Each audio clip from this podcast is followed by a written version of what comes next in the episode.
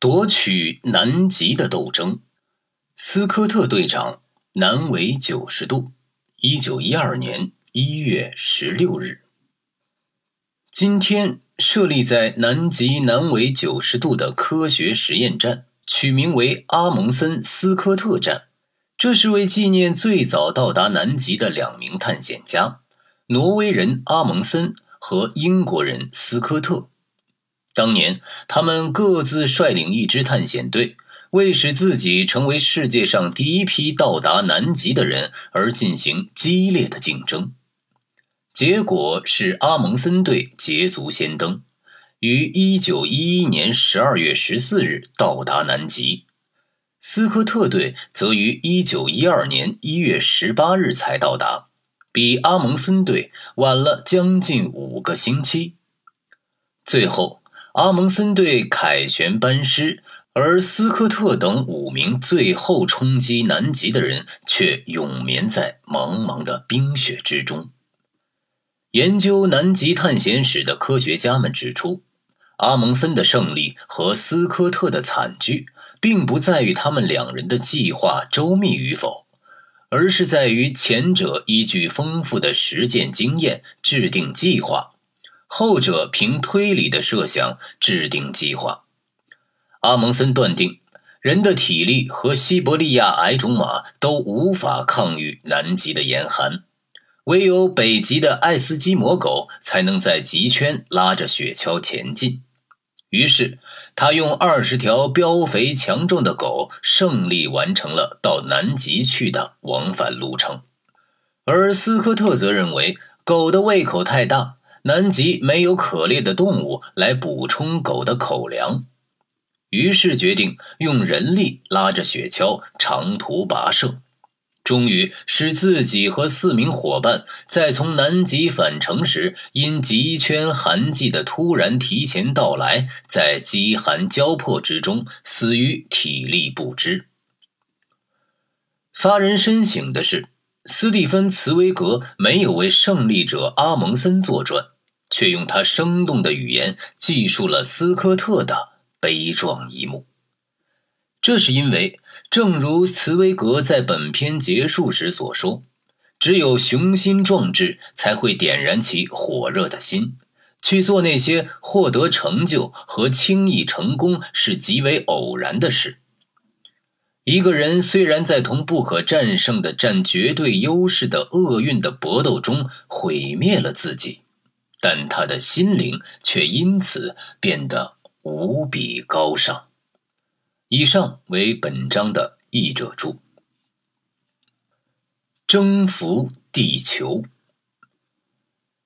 二十世纪眼帘底下的世界似乎已无秘密可言，所有的陆地都已勘察过了。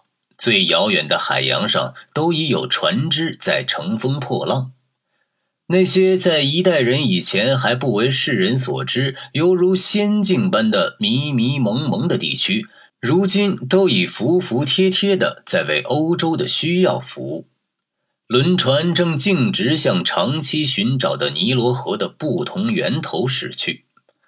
半个世纪以前才被第一个欧洲人看见的维多利亚瀑布，如今已顺从地推动着转盘，发出电力。亚马孙河两岸的最后原始森林已被人砍伐得日益稀疏，唯一的处女地西藏也已经被人揭开羞涩的面纱。旧的地图和地球仪上那个人迹未到的地区是被专家们夸大了的。如今，二十世纪的人已认识自己生存的星球，探索的意志已在寻找新的道路。向下要去探索深海中奇妙的动物界，向上要去探索无尽的天穹。因为自从地球对人类的好奇心暂时变得无秘密可言以来，足迹未知的路线只有在天空中还能找到，所以飞机的钢铁翅膀已竞相冲上天空，要去达到新的高度和新的远方。但是，直到我们这个世纪。赤裸的地球还隐藏着它的最后一个谜，不让人看见。这就是他那被分割的支离破碎的躯体上两块极小的地方，是他从自己造物的贪欲中拯救出来的两块地方——南极和北极。他躯体的脊梁。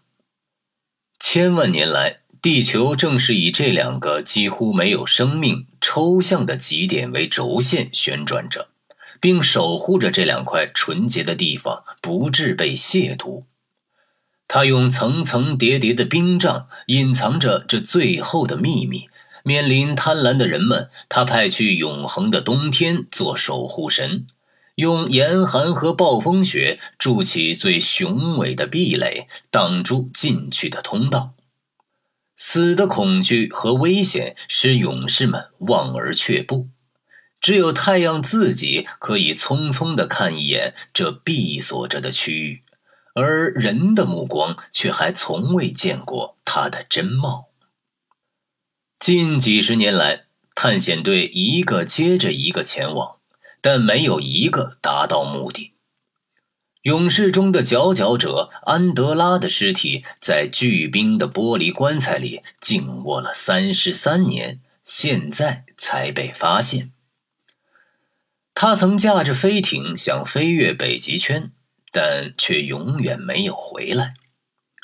每一次冲击都碰到由严寒铸成的晶亮的堡垒而粉碎。自亘古至今日。地球的这一部分还始终蒙住自己的容貌，成为他对自己造物的欲望的最后一次胜利。他像处女似的对世界的好奇心保持着自己的纯洁，但是年轻的二十世纪急不可待地伸出了他的双手。他在实验室里锻造了新的武器，为防御危险找到了新的甲胄。而一切艰难险阻只能增加他的热望，他要知道一切真相，他想要在他的第一个十年里就能占有以往千万年里未能达到的一切。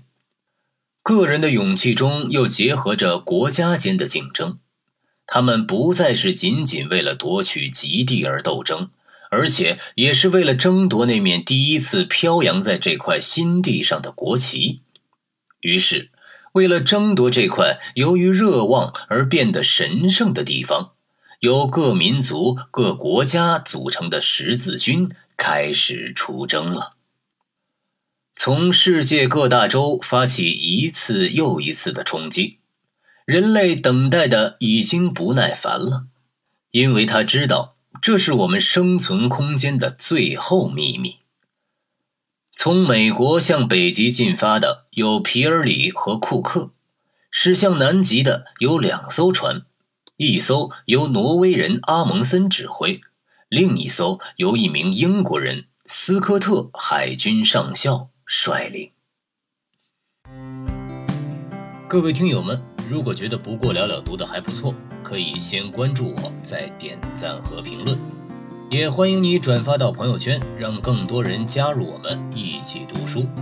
最后呢，不过了了还要特别向打赏过的听友们说一声，谢谢你们的支持，我会继续给大家提供更多的好节目、好声音。